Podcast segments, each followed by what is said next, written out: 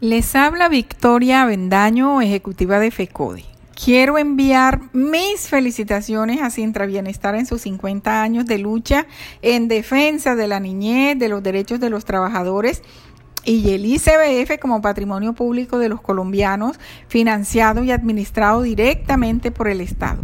Luchas que en medio de la aplicación de las políticas neoliberales como las de Duque hoy y los gobiernos de las últimas tres décadas se intensificaron.